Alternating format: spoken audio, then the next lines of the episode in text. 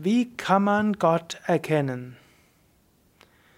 Ein Vortrag von Swami Chidananda, den er an einem Morgen im Samadhi Mandir im Shivananda Ashram Rishikesh gehalten hat. Strahlende unsterbliche Seele, gesegnete Göttlichkeiten. Es gibt Hunderte und Tausende von Tempeln in Indien und es gibt immer mehr Tempel, die ständig neu gebaut werden. Hier in der Gegend Vaishno Devi, Nilkanta Mahadev, Badrinarayana, Lord Kedarnath, Gangama in Gangotri. Auf die gleichen Weisen gibt es Hunderte und Tausende von Kirchen. Griechisch-orthodoxe Kirchen, russisch-orthodoxen Kirchen, römisch-katholische Kirchen, evangelische Kirchen und es gibt kein Ende.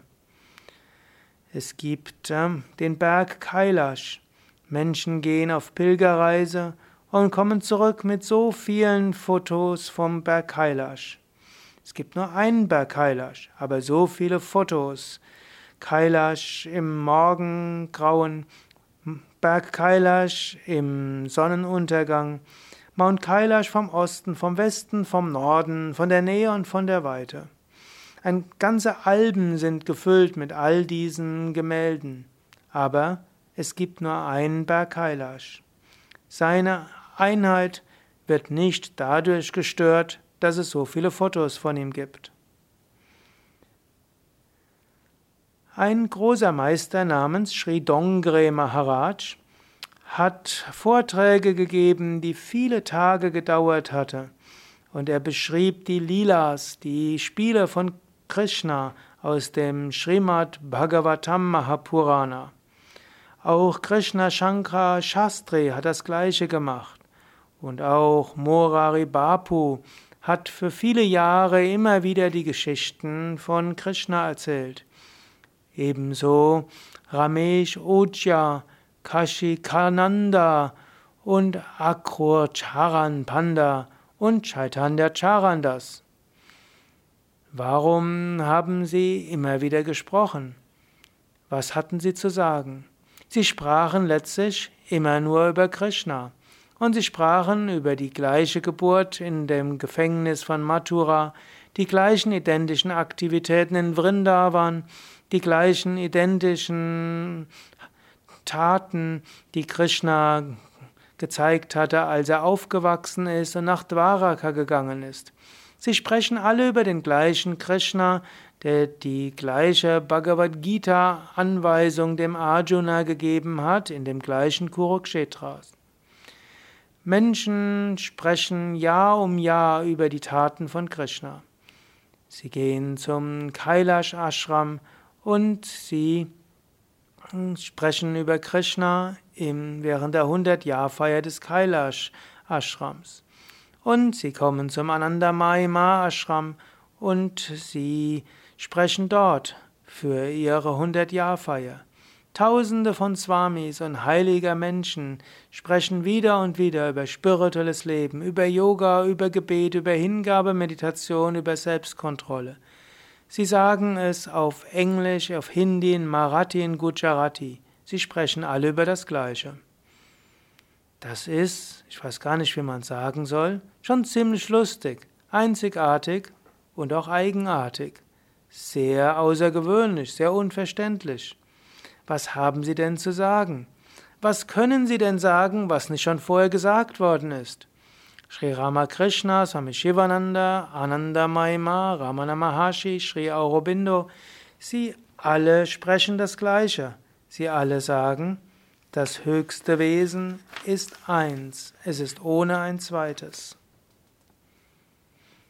Mit all dem suchen wir immer noch. Wir streben, wir versuchen Gott zu finden. Wie können wir finden? Wie können wir ihn finden? Wie können wir Gottverwirklichung erreichen? So viele Bücher wurden geschrieben. Was, was ist dieser Gott, den wir alle suchen? Wo ist denn dieser Gott? Wer ist dieser Gott? Es gibt eine Sanskrit-Shloka und die sagt, wo ist dieser Gott? Und diese Shloka, dieser Vers, diese Strophe besagt, Gott ist nicht im Marmor. Dieser Gott ist nicht im schwarzen Granitstein. Dieser Gott ist nicht in dem Metallbild. Er ist auch nicht im Holz und auch nicht äh, in der Tonfigur. Und der Schloka, also die, der Vers, die Strophe endet mit, der, mit dem Vers oder mit dem letzten Satz. Gott bleibt und ist in allem gegenwärtig, in allem, was du über ihn denkst und in allem, wo du ihn fühlst. Wenn du fühlst, Gott ist in mir, ich bin sein bewegender Tempel, dann ist Gott dort. Wenn du fühlst, Gott ist im Baum, im Felsen, im Fluss, im Vogel, im Fisch, in der Blume, dann ist er dort. Wenn du denkst, Gott ist irgendwo jenseits und unverständlich, dann ist er jenseits und unverständlich. Wenn du denkst, er ist in meinem Puja-Raum, in meinem Meditationsraum, in dem Foto dort, dann ist er im Puja-Raum, im Meditationsraum, im Foto dort.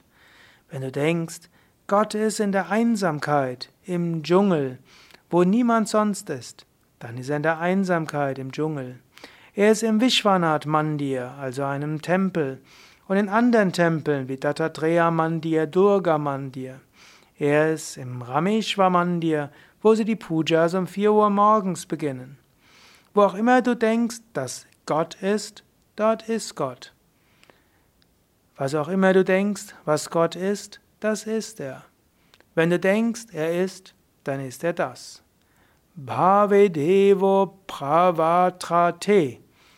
Was auch immer du denkst, was Gott ist, was auch immer du fühlst, was Gott ist, das ist er. Und mehr noch als alles andere, er selbst weiß, was er ist. Die Siegschrift sagt, Tumharigati Mita Tumahijanu. Du allein, o oh Gott, weißt, was deine Natur ist. Wer selbst als Gott kann Gott wissen. Wer selbst als Gott kann Gott kennen. Und weil er allein weiß, kann er auch die Frage beantworten, die Swami Chidananda euch gestellt hat. So letztlich, um wirklich zu verstehen, was Gott ist, dann kannst du nur ihm zuhören, denn nur er weiß, wer er ist, wie er ist. Und so, um zu verstehen, wer Gott ist, musst du selbst Gott werden. Jetzt kommt natürlich die nächste Frage. Wo sollen wir uns hinwenden? Wenn du sagst hinwenden, dann heißt das nicht, dass du dich wenden musst. Denn du kannst dich nicht irgendwo hinwenden, um ihn, Gott, zu sehen. Denn es gibt keine Notwendigkeit, sich irgendwo hinzuwenden. Wenn er in einer Stelle wäre und nicht in einem anderen Stelle, dann müsstest du dich wegbewegen von der einen Stelle, wo er nicht ist, um dort hinzuschauen, wo die Stelle ist, wo er ist. Das ist aber absurd. Gott ist an der Stelle, wo du hinschaust. Und er ist auch an der Stelle, wo du nicht hinschaust. Und er ist jenseits von beidem, jenseits deiner Augen, mit denen du schaust. Er ist es, der in deinem Auge ist, den die Augen aber nicht kennen, den aber die Augen kennen. Er ist derjenige und nicht das, was du verehrst. Er ist das. Er ist nicht das, was du verehrst, sondern er ist. Menschen in dieser menschlichen Welt verehren Gott. Sie haben Gott als ihr Konzept, aber nicht die höchste Wirklichkeit. Die höchste Wirklichkeit ist jenseits der aller menschlichen Konzepte, jenseits der Gedanken, jenseits des Intellekts, jenseits der Vernunft. Was auch immer du überlegst und zu was auch immer du betest und wie auch immer du Gott verehrst und über ihn denkst und was auch immer dein Konzept Gottes ist, das ist dein Gott. Er ist letztlich dein Geisteskind, deine Gedankengestalt. In der Katha Upanishad heißt es, Gott wird nicht erreicht, indem man Vorträgen zuhört. Gott kann nicht erreicht werden durch großartigen Intellekt. Gott kann nicht erreicht werden, indem man über Gott wieder und wieder hört, egal wie viele Tage, Monate und Jahre. Dieser Gott wird erreicht durch diejenigen, von denen Gott will, dass er erreicht wird. Gott sagt, lass diese Person es erreichen, und so zeigt er sich selbst, sich selbst. Er gibt sich selbst, sich selbst. Nur der Person, nur, nur die Person kann Gott erfahren und erreichen, die Gott erfahren will. Das ist also eine upanishadische Aussage, eine Aussage aus den Upanishaden. Letztlich haben wir keine Alternative, als letztlich auf zur höchsten direkten Verwirklichung zu kommen, die tiefe, unmittelbare Gotteserfahrung, welche die großartigen, erleuchteten, vollkommenen Seelen der Upanishaden erreicht haben und welche die großartigen Seelen in alten Zeiten aller Religionen erreicht und erfahren haben. Wir müssen uns auf diese Erfahrung besinnen, zurückkehren auf diese größte Erfahrung. Und wir müssen uns auch auf die Aussagen derjenigen stützen, die die höchste Erfahrung erreicht haben. Und die sagen wieder und wieder, Gott ist hier und jetzt. Denke nach über Gott und dein Gedanke selbst ist Gott. Gott manifestiert sich innerhalb deines Geistes als Gottgedanke. Gott manifestiert sich in deinem Herzen als Gottgefühl.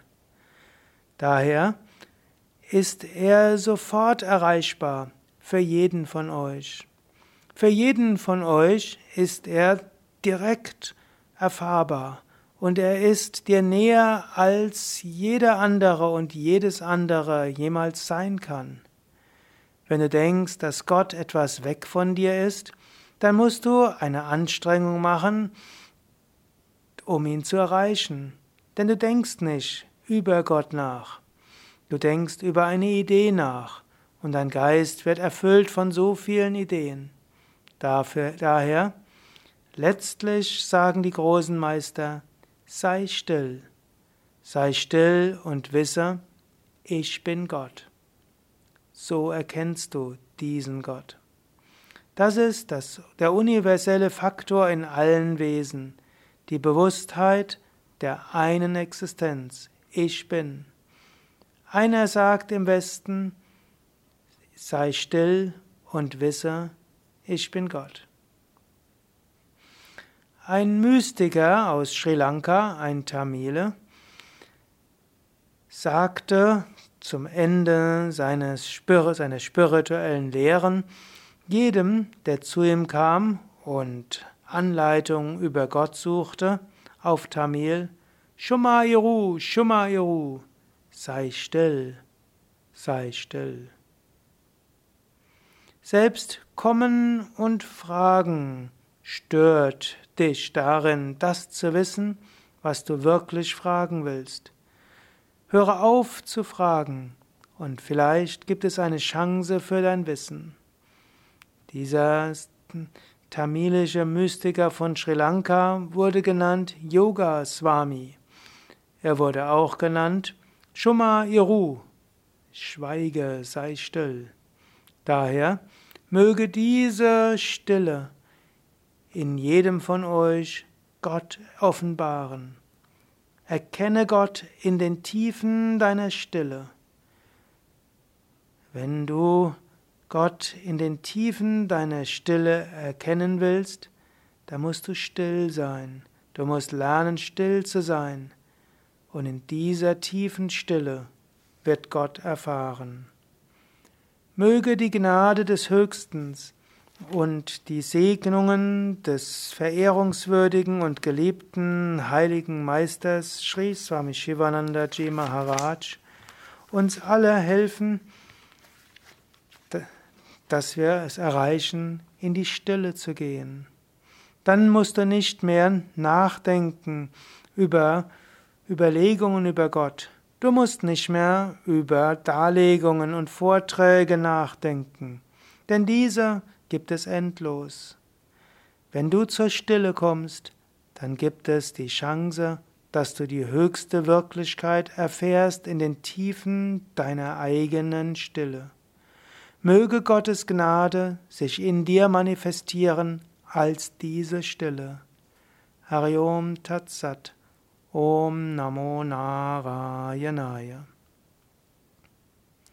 So schließt ein Morgenvortrag von Swami Chidananda im Shivananda Ashram Rishikesh, etwa gehalten zwischen dem Jahr 2000 und 2010, übersetzt von Sukadev von www.yoga-vidya.de Übersetzung aus dem Buch Cosmic Grace is Always at Hand.